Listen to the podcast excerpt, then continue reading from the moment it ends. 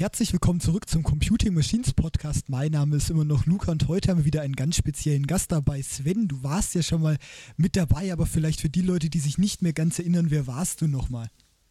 Ja, hi, schön, dass ich wieder da sein kann. Ähm, mein Name ist Sven Köppel. Ich bin ähm, Physiker, theoretischer Physiker oder auch theoretischer Astrophysiker. Ich hatte ähm, promoviert 2019 an der Goethe-Universität über ähm, numerische Relativitätstheorien, relativistische Astrophysik und Quantengravitation und ähm, habe danach äh, mit ein paar Mitstreitern was ganz anderes gemacht und zwar ein Startup gegründet zum Thema Analogrechnen und ähm, ja, das ist auch ein bisschen jetzt die Verbindung zu dem Podcast hier. Also ähm, es ist eben eine exotische Rechnertechnologie, die, ähm, die wir erschließen, die es früher schon mal gab. Und, ähm, und ich verbinde das ähm, ein Stück weit in meinen Forschungen, wenn man das so nennen möchte, ähm, eben auch damit mit aktuellen Themen des wissenschaftlichen Rechnens. Was für ein Zufall, dass du heute da bist. Was ist denn das Thema, über was wir sprechen? Ähm, die Rolle von Computern in der Wissenschaft und ha, perfekt, dass ich du da jetzt dabei bist. Wer hätte das gedacht, dass da ähm, du jetzt dabei bist? Aber ja, danke für die Einladung. vielleicht, was für eine Rolle spielen denn ähm, Computer in der Wissenschaft? Ist es tatsächlich so, dass man die mittlerweile überall findet oder warum benutzt man die überhaupt in der Wissenschaft? Man kann das doch einfach experimentell einfach alles ausprobieren.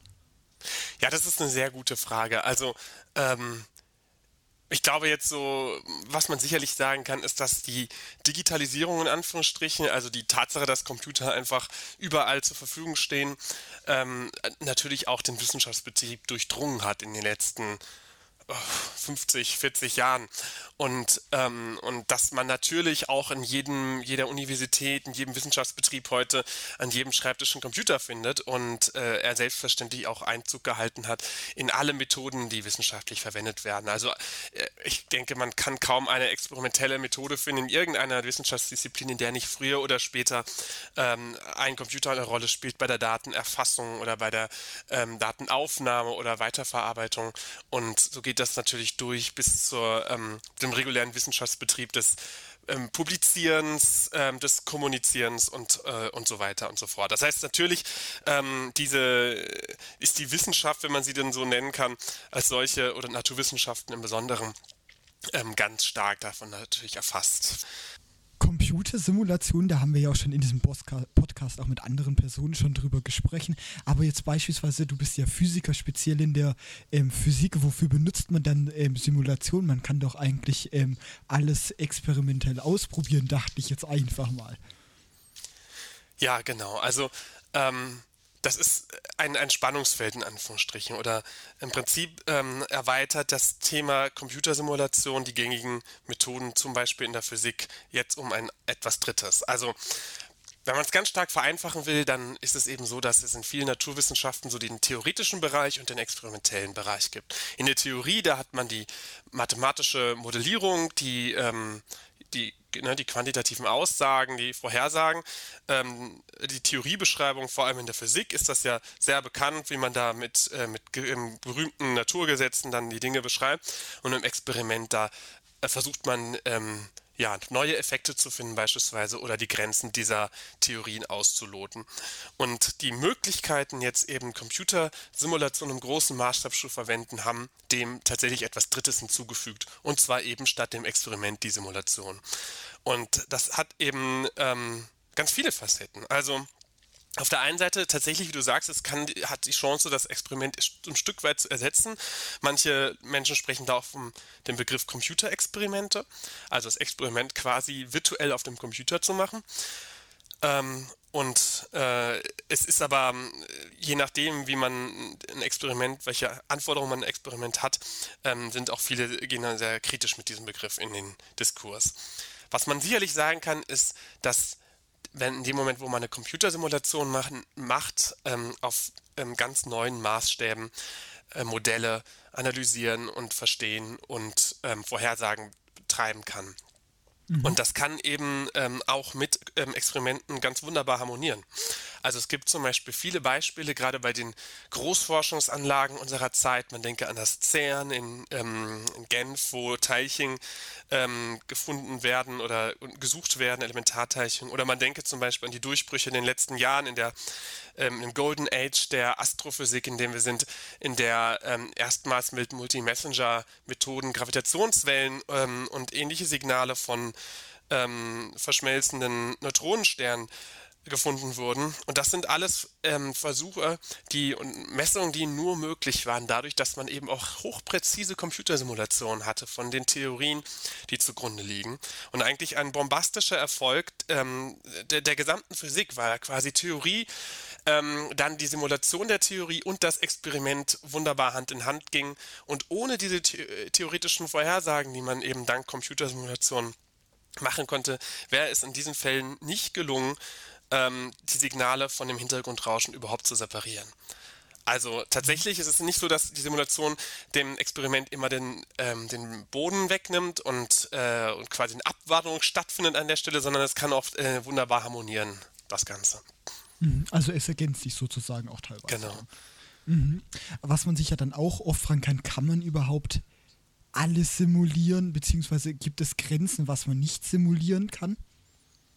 Also beim Simulieren muss man sich ja als erstes mal die Frage stellen, was rechnet der Computer denn da? Also es geht ja darum, dass man Computer so für das verwendet, wofür sie ursprünglich, wenn man so will, mal ge gebaut wurden, für das, äh, für das Rechnen. Also der, der bessere Taschenrechner sozusagen. Und ähm, und erst diese große Rechenkapazität, diese hohe Geschwindigkeit, diese unglaubliche Verfügbarkeit von Speicher in den letzten Jahrzehnten hat ja auch erst diesen, äh, diese Bedeutung ähm, so omnipräsent in alle Disziplinen reingebracht. Also ähm, ne, früher war das, äh, einen besseren Tischrechner zu haben, sag mal so in den 70ern, auch schon zum Teil waren das schon Durchbrüche, aber es war eben noch nicht in der Art und Weise verbreitet, wie das heute ist. Und ähm, um was auszurechnen, muss man ja erstmal irgendwelche Rechenvorschriften haben, Gleichungen, Modelle oder ähnliches. Und ähm, das heißt, Modellbildung muss ja so oder so erstmal als erster Schritt dastehen. Man kann ja nicht einfach den Computer anwerfen und da macht er irgendetwas. Man muss ihm ja doch schon sagen, was er denn nun zu tun hat. Also eine Programmierung muss ja an erster Stelle dastehen. Und ähm, diese Modellbildung ist eben zum Beispiel in der Physik eben stark eigentlich verhaftet in der theoretischen Physik, wo man ein ähm, gutes Verständnis versucht zu entwickeln von Gleichungen. Also beispielsweise jetzt zum Beispiel der allgemeinen Relativitätstheorie.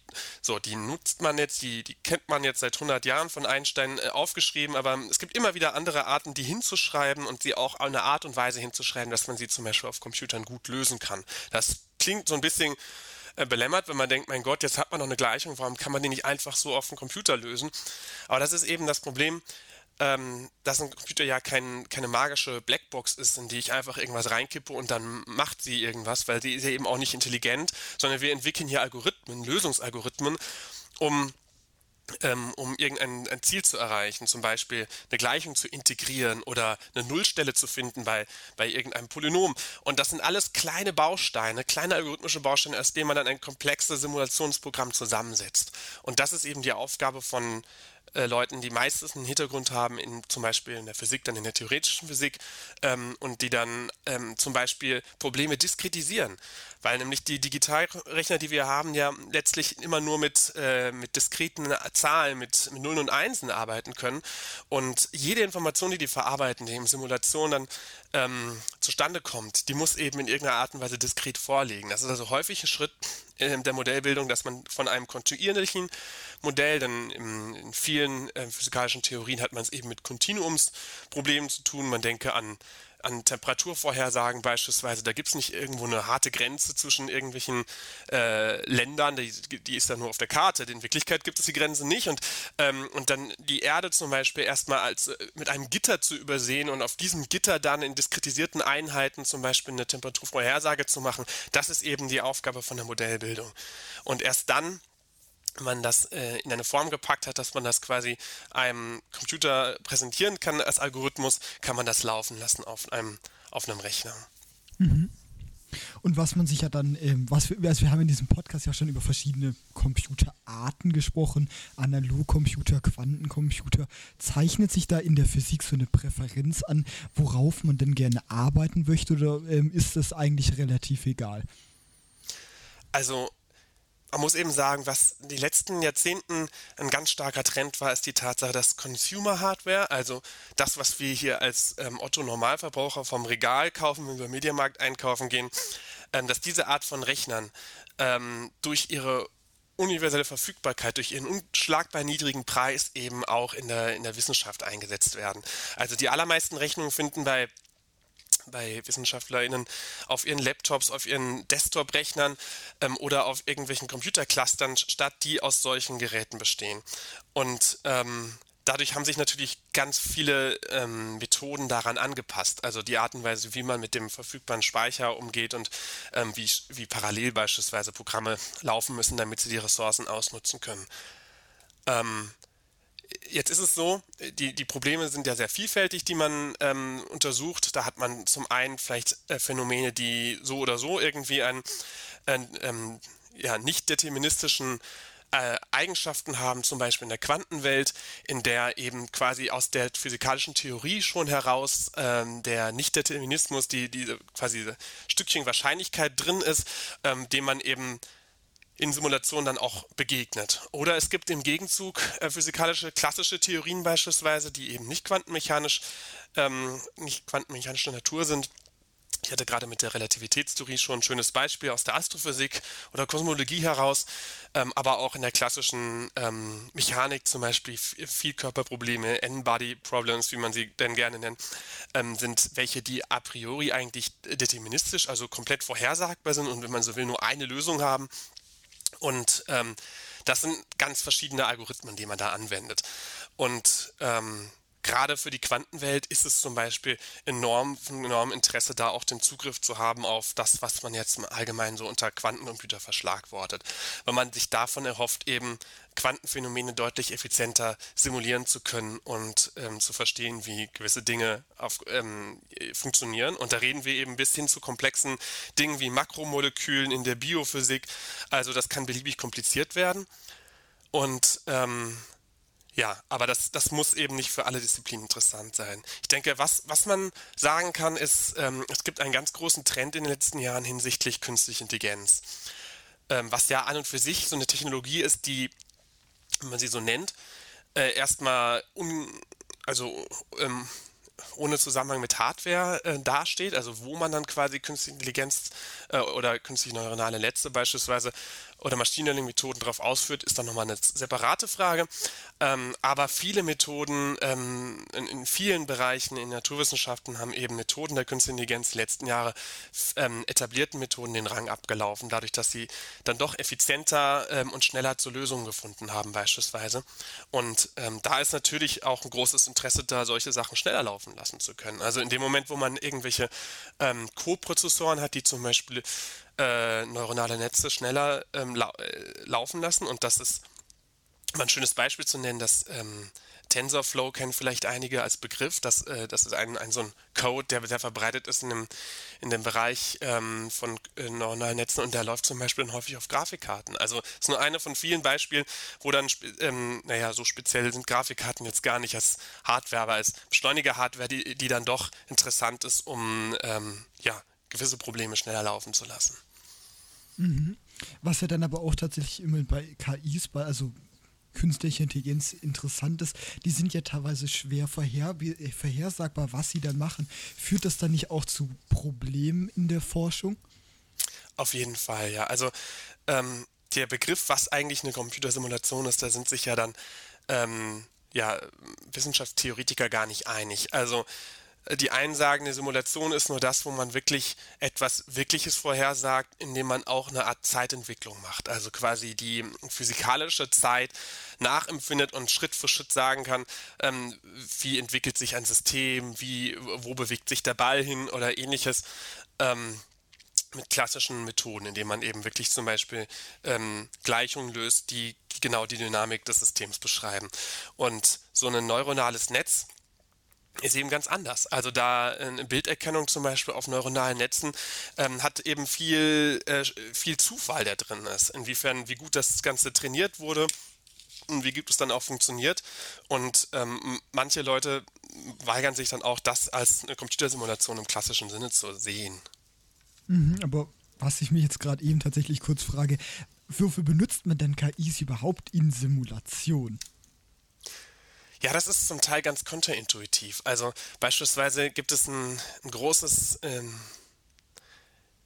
große Erfolge in den letzten Jahren eigentlich in, in all dem, wo man bislang klassisch Gleichungen gelöst hat. Also im Prinzip nutzt man dann die KI einfach, um die Lösung der Gleichung zu erraten. Also Beispiel, ähm, Fluiddynamik. Ich hatte ja gerade auch das Wettersimulationen angesprochen, die werden meistens durch Erhaltungsgleichungen beschrieben, dass da Temperaturen äh, irgendwie fließen ähm, und äh, oder beziehungsweise Wärmemengen irgendwie im, in den in Wolkenschichten quasi ähm, über der Erde fließen, die müssen ja irgendwo hin und kommen auch irgendwo her. Da gibt es dann Modelle, die ähm, auf klassischen ähm, Fluiddynamik basieren. So, und das ist ähm, an und für sich gibt es da Wege, wie man das lösen kann, aber auch viele Probleme, die, die man begegnet, zum Beispiel Instabilitäten von Gleichungen, äh, wo man theoretisch schon zeigen kann, dass es da gar keine stabile Lösung für geben kann. Aber das ist zum Teil beherrschbar, aber es braucht dann eben lange, weil Algorithmen da versuchen, clevere Lösungen für zu finden. Und jetzt kommt aber jemand hin und trainiert so, ein, so eine KI auf äh, den Messdaten und auf dem, was, äh, was der Algorithmus vorhersagt an Lösungen und stellt sich heraus, dass die KI das vielleicht sogar besser kann, also die, findet äh, die, die korrektere Lösung und das gleiche vielleicht sogar schneller auf dem vorhandenen Hardware. Und dann ist das total interessant, KI in diesem Moment als einen Baustein einzubauen in diese Simulation und die Gleichung auf diese Art und Weise quasi äh, ja, von, von der KI erraten zu lassen, die Lösung, und sie vielleicht danach immer noch mal irgendwie ein bisschen zu verbessern. Aber ähm, dieser Faktor quasi, dass ähm, ich, äh, mit dem Raten degradiere ich ja gerade die KI auch ein Stück weit, ne? dass ich sage, die, ähm, die kann das gar nicht besser. Aber ich, ich packe sie jetzt gerade in eine Rolle, wo ich sage, sie, sie kann ein Baustein sein, wo man klassische Methoden ersetzt, eben plötzlich durch sowas Probabilistisches. Mhm. Und ähm, das Ganze hat ja dann wahrscheinlich auch den Grund, einfach um das zu vereinfachen. Weil beispielsweise dieses Erraten ist ja dann wahrscheinlich doch deutlich einfacher als das Ausrechnen. Ja, das ist natürlich das Problem. Also zum einen ähm, einfach also das Problem ist ja so oder so. Wir haben, also einfach würde eigentlich ein Wissenschaftler immer eine Gleichung bezeichnen.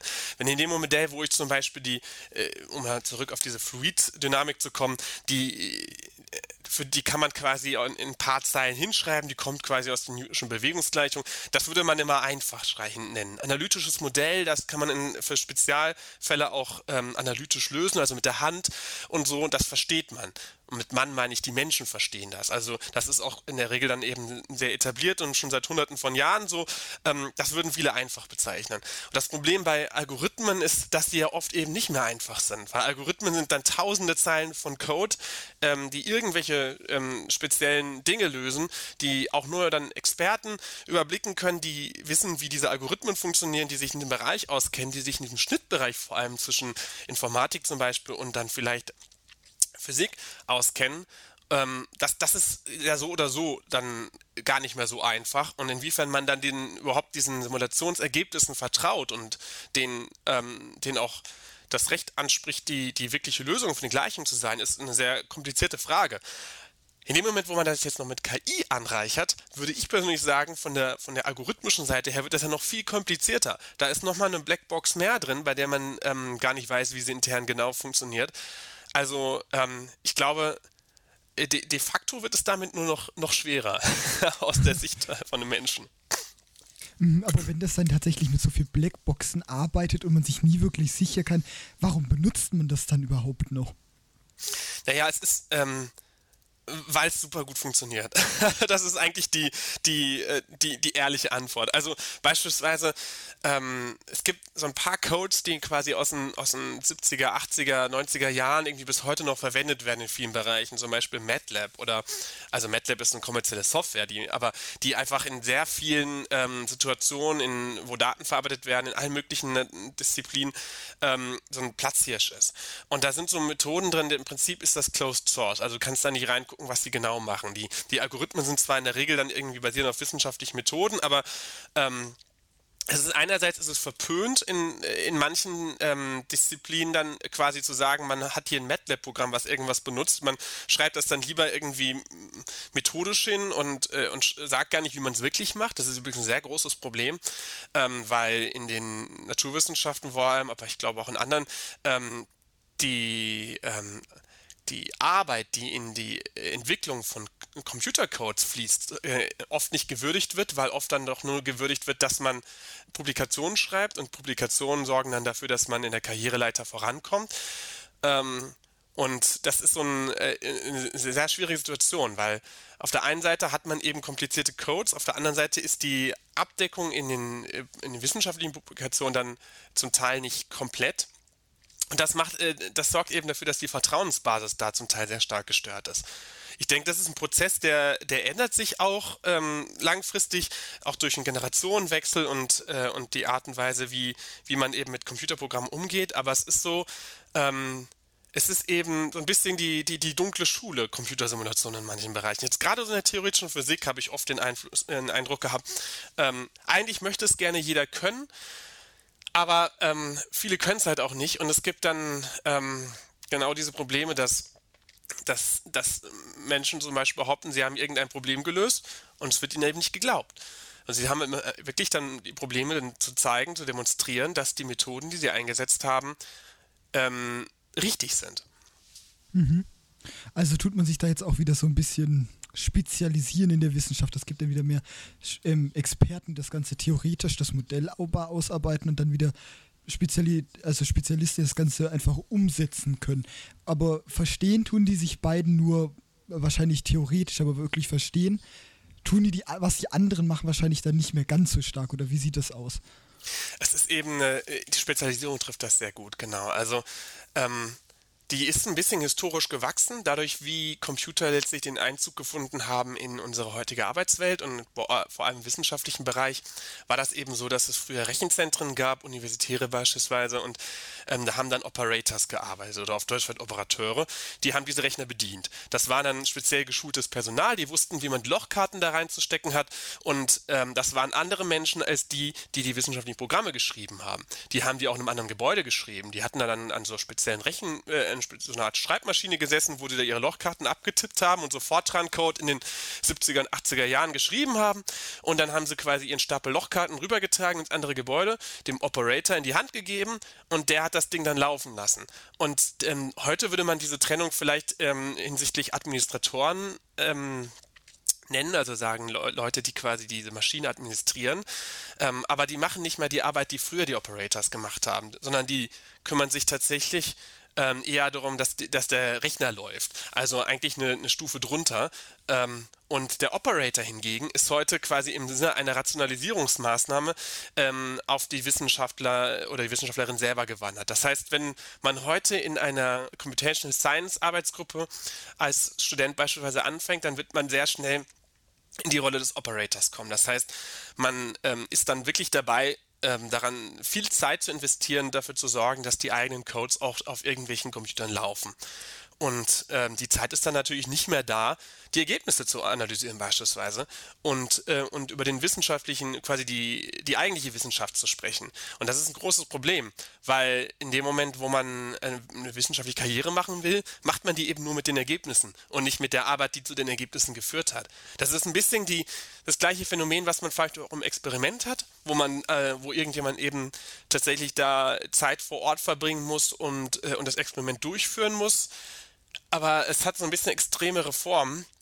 Vielleicht, weil beim, beim Experiment noch so durch den physischen Kontakt mit dem Experiment und ein, eine andere Kultur vorherrscht, als in, dem, in den Simulationsbereichen, in denen man ja quasi letztlich immer nur vorm Computer sitzt. Ne? Man hat ja den, den Kontakt gar nicht. Es ist alles so, es, man braucht ja die Nähe auch gar nicht zu einem Rechner. Man kann das ja irgendwo machen, ähm, dass man da seine Codes bearbeitet und ähm, das erfordert eben sehr viel Disziplin, dass man ähm, auch ergebnisorientiert arbeitet und unglaublich viele Leute jetzt in unserer Zeit, ähm, die bleiben bei sowas eben auf der Strecke und können diese Disziplin nicht aufbringen, dann auch ein äh, Ergebnis abzuliefern, was zum Beispiel die, den Professor oder die Professorin irgendwie glücklich macht. Mhm. Also hat das auch durchaus dann wieder Nachteile, dieses in das computermäßiger reingehen, auch in den Naturwissenschaften, aber vielleicht mal was ganz anderes noch. Wir reden ja hier in dem Podcast auch viel über Computergeschichte. Wie haben sich denn dann diese Simulationen entwickelt? Weil also was man ja oft hört, dass beispielsweise im Hettenprojekt auch schon frühe Computer Computer im wörtlichen Sinne tatsächlich Menschen, die einfach gerechnet haben, gerechnet haben auf damals noch ähm, großen mechanischen äh, oder halbmechanischen ähm, Tischrechnern dann äh, hunderttausende Rechnungen gerechnet haben. Wie hat sich das ähm, dann auch äh, weiterentwickelt? Genau, also im Grunde genommen ähm, kann man ja sagen, die, äh, die Art und Weise, wie Computer heute funktionieren, ist, dass sie quasi unsere ähm, unsere menschliche Rechenkapazität erhöhen. Das haben sie auch damals schon getan, wo es Tischrechner gab, wo man einfach deutlich schneller ähm, irgendwie wirklich einfache Rechnungen machen konnte, irgendwie viel Grundrechenarten, das, was man heute so Number Crunching bezeichnet, manchmal, also wirklich Zahlen ähm, zu Müsli essen sozusagen. Und ähm, und das Thema hat sich ja aufgesplittet. Also es gibt dieses berühmte Zitat von Dijkstra, ähm, dass sich Informatik so zu Computern verhält wie Teleskope zum, äh, zum Astrophysiker. Also kein Astrophysiker baut Teleskope, das machen andere Menschen, der benutzt die eben nur und so ist es eben auch mit Informatikern. Und andere Leute sagen, dass eben ähm, Computer für uns eigentlich so ähnlich sind wie, wie Teleskope, die unsere Wahrnehmungsfähigkeit erweitern. Achtung, das wäre jetzt gerade eine fiese doppelte Analogie. Und ähm, damit wollte ich eigentlich darauf hinweisen, dass, äh, dass, dass sich durch die Integration von Computern, das, was sich ja an, ähm, in diesen letzten knapp 100 Jahren abgespielt hat. Die Tatsache, dass quasi ähm, früher Computer Menschen waren, ähm, tatsächlich oft Frauen waren, die, ähm, die, die, diese relativ äh, schlecht bezahlten Jobs hatten, da Zahlen einzutippen in, in Tischrechner, bis hin zu einer Maschine, die ähm, von komplizierten Algorithmen bedient wird. Und diese Komplexität der Algorithmen macht ja auch einen Großteil aus. Also wer heute in den Wissenschaften ähm, ein Simulationsprogramm bearbeitet, der macht das, wenn er nicht komplett Neuland betritt in irgendeinem Bereich, auf, äh, auf gigantischen Codebasen, die seit Jahrzehnten ähm, weiterentwickelt wurden und ähm, die wirklich viele, viele komplizierte Algorithmen miteinander verbinden. Und oft sind es dann eben die neuen Algorithmen, die auch methodisch einen weiterbringen. Und ähm, ich hatte ja gerade schon was gesagt zu diesen Operators, so ein bisschen so 70er Jahre Flair hier versprühen lassen mit Lochkarten. Ähm, es ist eben so, ich, ich, glaube, was man sicherlich sagen kann, ist durch diese Entwicklung zum Personalcomputer in den 80er Jahren ähm, 90er Jahren ähm, hat sich eben auch die Computersimulation so zur One-Man-Show entwickelt. Also wo man früher noch mehrere Leute brauchte, um mit dem Computer was anzufangen, konnten eben irgendwann auch der einsame Forscher in seinem Keller, in Anführungsstrichen, ähm, mit einem ähm, Minicomputer aus den 70ern oder später vielleicht mit einem Personalcomputer ähm, schon was anfangen. Jetzt habe ich gerade ja wieder von, von größeren Strukturen gesprochen, wo es dann doch Administratoren gibt und Systeme. Da hatte ich ja gerade schon gemeint, die, die Grenzen sind, sind sicherlich fließend. Aber es hat eine, ähm, eine Konvergenz stattgefunden ähm, hinsichtlich der, der Hardwareentwicklung. Also ob ich jetzt heute als, äh, als einzelne Person mir einen eigenen Algorithmus ausdenke, den auf meinem Laptop laufen lasse, oder ob ich das letztlich in einem großen Forscherverbund tue und es läuft auf irgendeinem Supercomputer in einem anderen Land ähm, spielt eigentlich von der, von der Art und Weise keine Rolle. Also die Arbeitsmethoden sind im Grunde genommen die gleichen, auch die Art und Weise, wie die Codes aussehen. Mhm, und wenn wir jetzt ein bisschen in die Vergangenheit geschaut haben, weißt du, wie es dann in der Zu also hast du Ideen, wie es dann in der Zukunft dann auch weitergehen könnte in den Naturwissenschaften? Wie welche Rolle wird äh, werden Simulationen in äh, Zukunft dann auch beispielsweise in der Physik oder anderen Naturwissenschaften äh, spielen? Das ist eine sehr gute Frage. Also ähm, ich glaube, so ein, so ein, alter Menschheitstraum, so alt ist der gar nicht, aber einer vielleicht des letzten Jahrhunderts ist ja, dass man Computern einfach diktiert, was man machen möchte und dann tun die das irgendwie. Und viele ähm, Viele Leute versuchen sowas irgendwie zu imitieren, wenn sie ähm, Systeme bauen. Früher nannte man sowas Expertensysteme, heute wären das vielleicht so, so, so Solver in Anführungsstrichen, also Löser von Gleichungen, wo man einfach eine Gleichung in irgendeiner einer Art und Weise reinkippt und dann kommt irgendwas Schlaues raus. Wir haben das zum Beispiel vor zehn Jahren mit Wolfram Alpha gesehen, ähm, Studierenden äh, aus, aus der Zeit, die, ähm, ich weiß nicht, heute ist es glaube ich immer noch ähm, bekannt und wird auch genutzt, aber das war so ein bisschen so der, der Wow-Effekt. Das sollte der, der Google-Killer sein, wo man einfach irgendwas reintippt, ähm, auch vielleicht Gleichungen reintippt und dann kommt irgendwas Schlaues raus. Ein Plot, eine Analyse, irgendwas anderes. Ähm, sowas gibt es schon, sowas gab es schon vor zehn Jahren und sowas wird es auch in zehn Jahren geben. Natürlich kann man davon ausgehen, dass das vielleicht mehr kann, aber es wird nicht ähm, die Wissenschaft revolutionieren. Was wir mit Sicherheit immer ähm, und auch in Zukunft noch brauchen werden, sind Menschen, die zum Beispiel Modellbildung machen, die auch äh, analytisch verstehen, ähm, was die Gleichungen bedeuten. Und ähm, das ist so ein bisschen die Gefahr. Also zum Beispiel in der Physik ist es so, dass die theoretische Physik in vielen ähm, Unis heute eigentlich zu einem Großteil aus Leuten besteht, die simulieren. Also simulieren klingt jetzt in dem Zusammenhang gerade so ein bisschen, als ob sie simulieren, dass sie forschen. Ich meine natürlich äh, Computersimulationen machen, also die quasi Computer benutzen und, um es mal wieder mit dieses negative, äh, den negativen Begriff zu verwenden, den ich gerade eingeführt habe, die quasi ähm, dieses Operating machen. Und in dem Moment ähm, beschäftigen sie sich eben nicht mehr mit der theoretischen Physik. Und ähm, dann, dann bringen sie die Wissenschaft aber auch nicht weiter. Also wir haben einerseits ähm, so ein bisschen ein Phänomen, dass, äh, dass es eine starke Spezialisierung gibt, eben in diese unglaublich vielen Wissenschaftsbereiche, die, die es heute gibt, die es eben ja letztlich es gibt eben äh, heute auch nicht mal den Universalgelehrten, der alles kennt und alles kann, auch nicht in einzelnen Fächern, weil, weil das Wissen der Menschheit da viel zu breit ist. Ähm, und das äh, hat dann eben zur Folge, dass wenn man zum Beispiel in, im Fach promoviert, also die höchste ähm, Qualifikation im deutschen ähm, Ausbildungsbetrieb in den, an den Universitäten erreicht, trotzdem eigentlich nur ein winziges Stückchen ähm, zum, äh, ja, zum Wissen der Menschheit beiträgt, wenn man eben auf einem ausgesprochen spezialisierten Bereich unterwegs ist. Und trotzdem gibt es auch heute noch Leute, die, die im Alleingang quasi ähm, die Welt äh, revolutionieren. Um, um Beispiel zu nennen, ähm, 2008, ähm, glaube ich, war das um den Dreh oder vielleicht 2006, da hat ein Amerikaner, Pretorius hieß der, die erste erfolgreiche Simulation eines schwarzen Lochs auf einem Computer gemacht. Das war vorher nicht möglich. Und das hat er alleine gemacht. Und dann war es plötzlich, dann, dann war es plötzlich da, da hat quasi die Dämme gebrochen und danach sind quasi auch erst die, äh, diese großen Dinge entstanden, die heute dazu geführt haben, dass wir vor ein paar Jahren das erste Mal eben ähm, tatsächlich Gravitationswellen von einem schwarzen Loch ähm, experimentell ähm, aufnehmen konnten, dank Computersimulation.